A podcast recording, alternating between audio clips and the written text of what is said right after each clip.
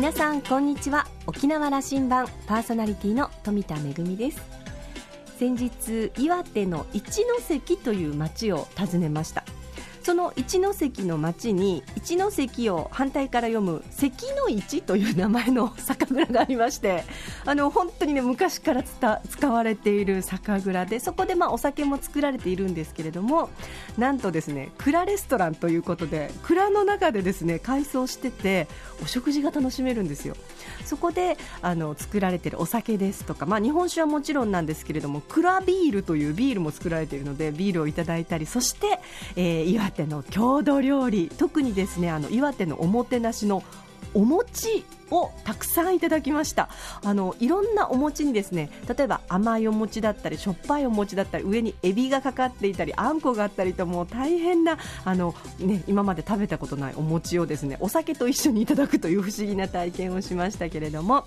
あのたくさんの外国人の観光客の方もいらっしゃっていて本当にあの今、外国人観光客の方あのガイドブックに載ってないいろんなこう日本の魅力というのを探して歩いているんだなというのを感じました。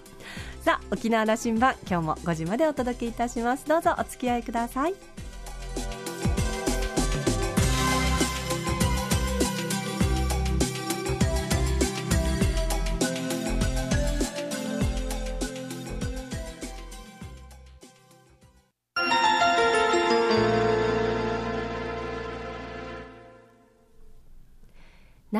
港のどこかにあると噂のコーラルラウンジ。今週はラウンジ常連客で沖縄大学地域研究所特別研究員の島田克也さんと私富田恵とのおしゃべりです。どうぞ。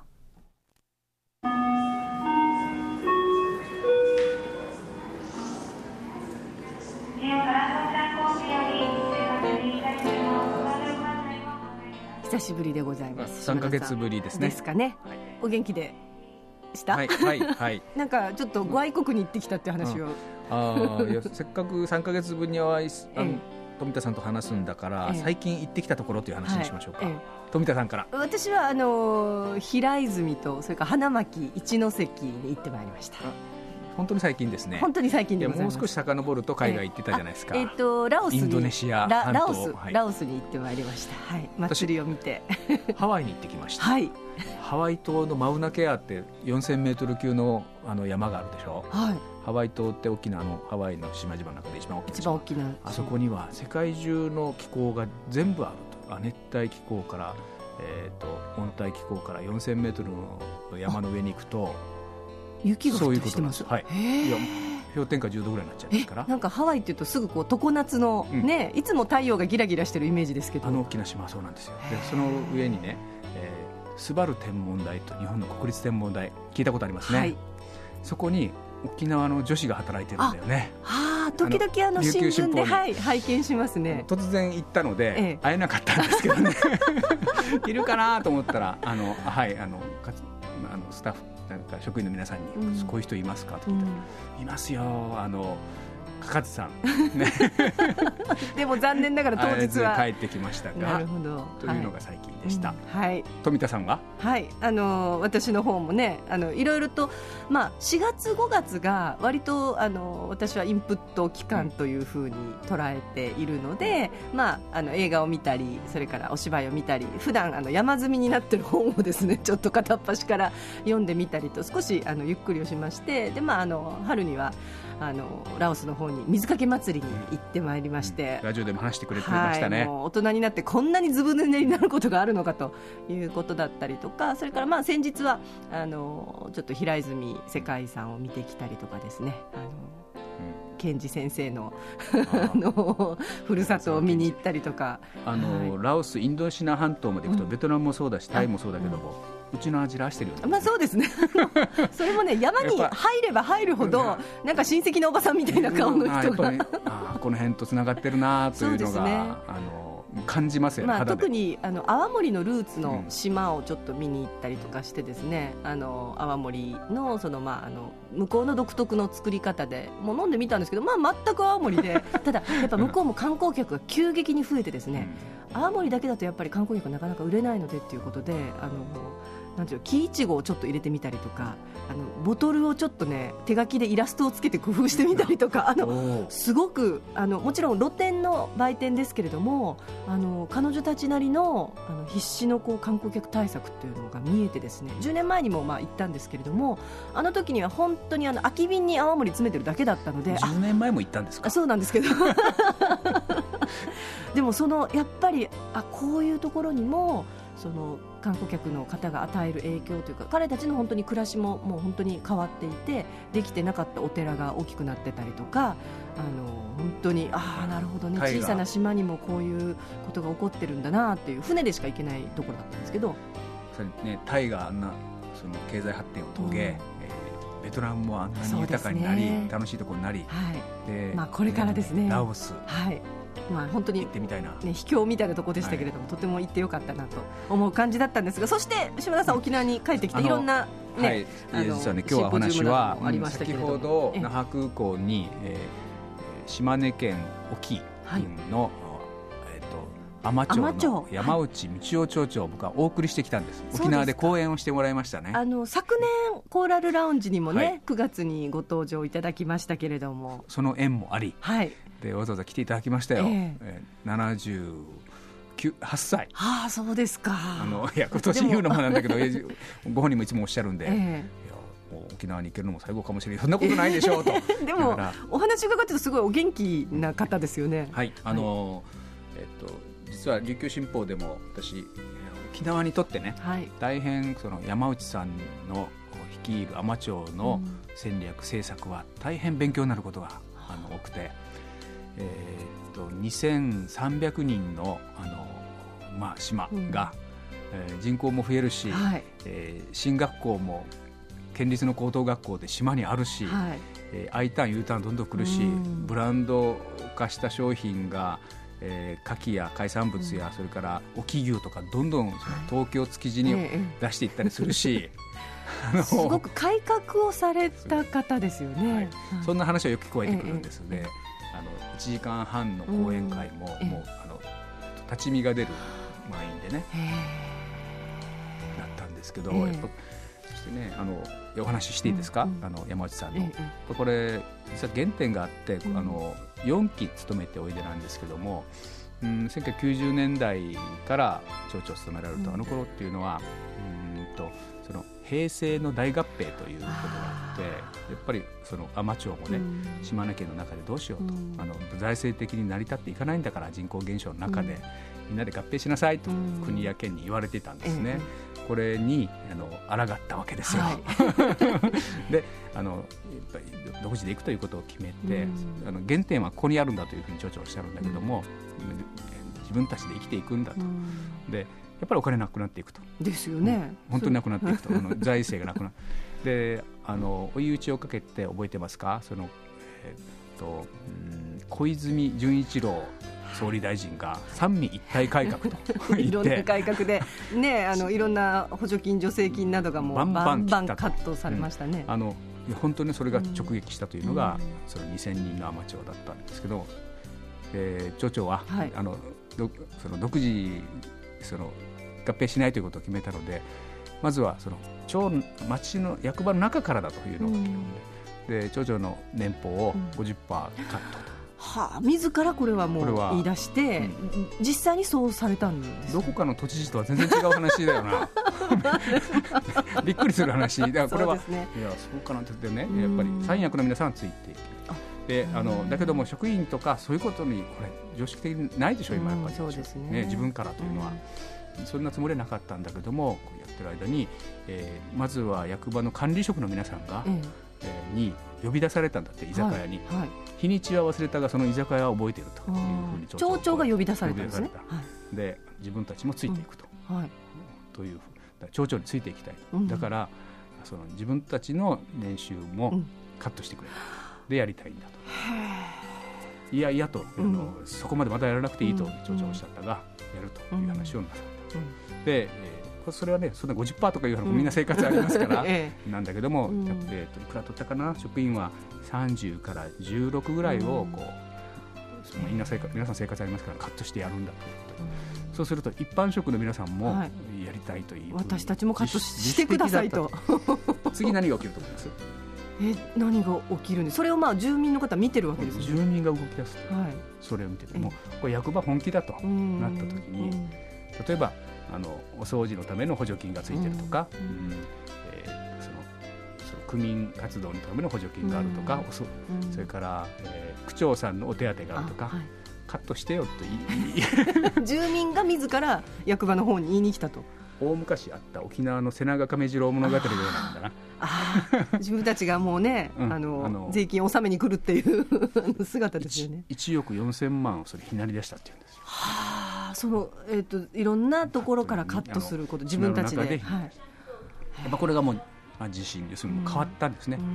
えーと、やる気とか本気度本気度みたいなことなんでしょうね、うん、あの自分たちで生きていくことをみんなで知恵出そうというあれが原点だと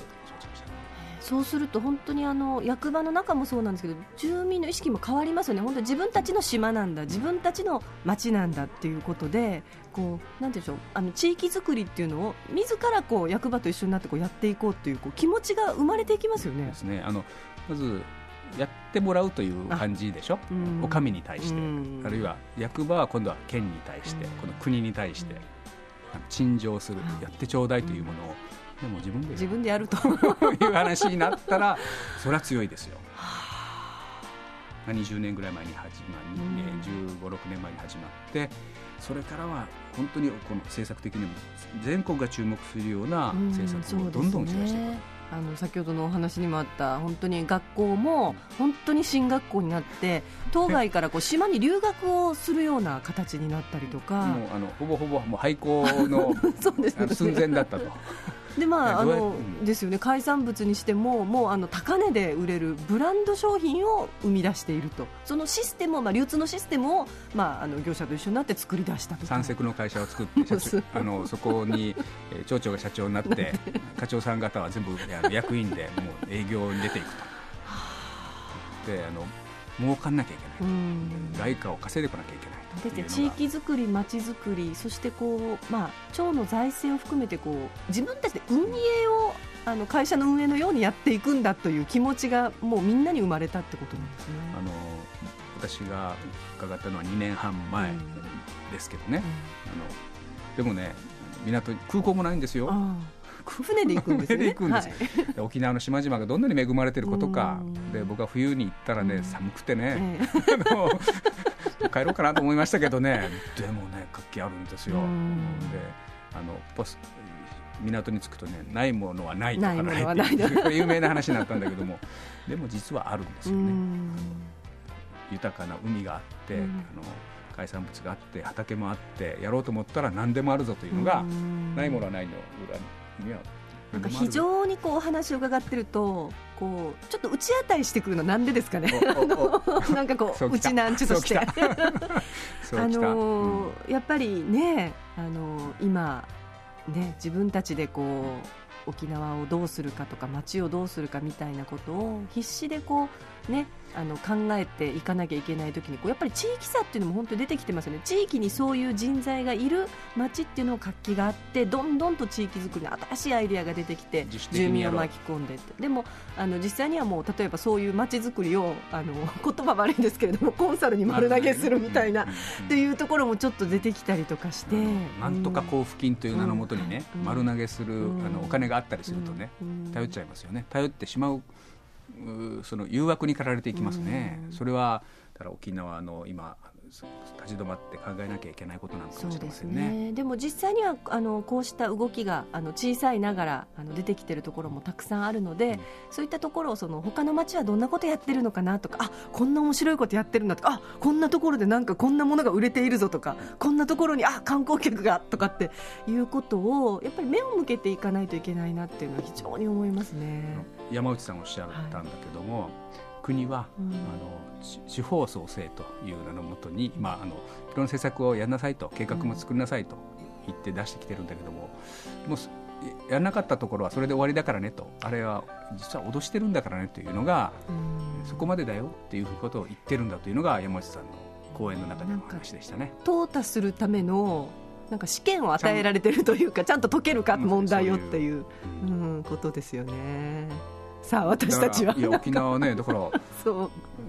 ちょやっぱり自立。そうですね。山内さんの話は、うん、私たちの沖縄羅針盤では去年の9月にお話をいただいた、うん、聞けますよね。そうですね。はい、ぜひ、はい、あの本当に本当にあのねお声だけなんですけど目がキラキラしてるのが見えるようなお話だ ったのでぜひあのポッドキャストでお聞きいただきたいなと思いますが島田さんの飛行機の時間がそろそろ 来てきてしまったんですよ、今日は。なので、えー、とまたあのいずれいろんなお話を、はい、さんの話を聞く話つもりだったんですよね。はい、またあの次回楽しみに。そんなに僕熱く喋ってました。すね、すみません。あのでもぜひ山内町長に。そのぐらいこうまああの大変あの面白いお話たくさん聞けると思いますので島根県のあの海士町のお話ぜひポッドキャストでお聞きください。今日はありがとうございました。いってらっしゃい。行きます。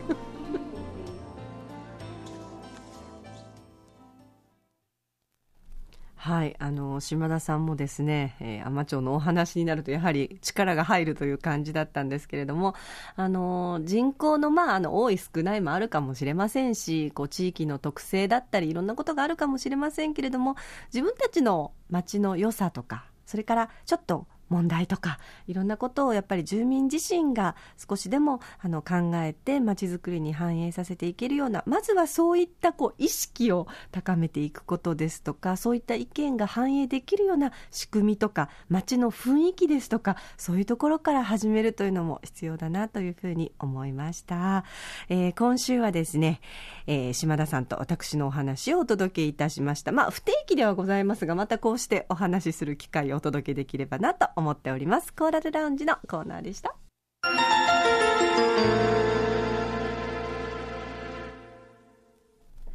めぐみのあしゃぎだよりのコーナーです。今日はですね、池江島からとっても楽しい話題ですよ。サンゴの島のアートプロジェクトがスタートしておりまして、今度の日曜日、19日まで行われます。これはですね、台湾のアーティスト沖縄に招待しまして、彼らが島で感じたことを、まあ、表現した作品をね、発表します。サンゴの島のアートプロジェクト。沖縄出身の作家さんの作品展示や、それから学生企画のイベント、子供たちと一緒に制作した作品も展示されます。あの、池江島って本当に綺麗なところなんですけれども、その池江島を舞台に、海でつながる沖縄と台湾のアーティストが国を越えてアートという手段で働きかけて、えー、交流をしたり自然と触れ合うことで新たな感動体験を喚起できればということでスタートいたしました。台湾からの招聘アーティストの他に台湾の大学教授や学生の皆さんも参加します。それからねあの今日は、えー、島の皆さんと一緒にですね開会式とシンポジウムが行われたということなんですがこの後、えー、まああのいろんなところで作品の展示もありましてそしてエンディングでは、島のね、おじいちゃんおばあちゃんがモデルになって、学生の皆さんがコーディネートするファッションショーも開催するかもって、この、するかもっていうところがあれなんですけど、これなぜかというと、実施できるかどうかは、島のおじいちゃんおばあちゃんのその日のテンションによりますので、ご了承くださいという、この文章からもわかるように、かなり島時間のゆったりした感じで、あの、進められるイベントではないかなと思います。ますが、ぜひ、あの、池江島の美しい風景と、そしてこのアートをお楽しみいただきたいと思います。すでにスタートしておりまして、6月の19日、今度の日曜日まで、えー、うるま市の池江島、集落の古民家と、それから元の池江小中学校を舞台にお届けいたします。どうぞお出かけください。めぐみのあしゃぎだよりのコーナーでした。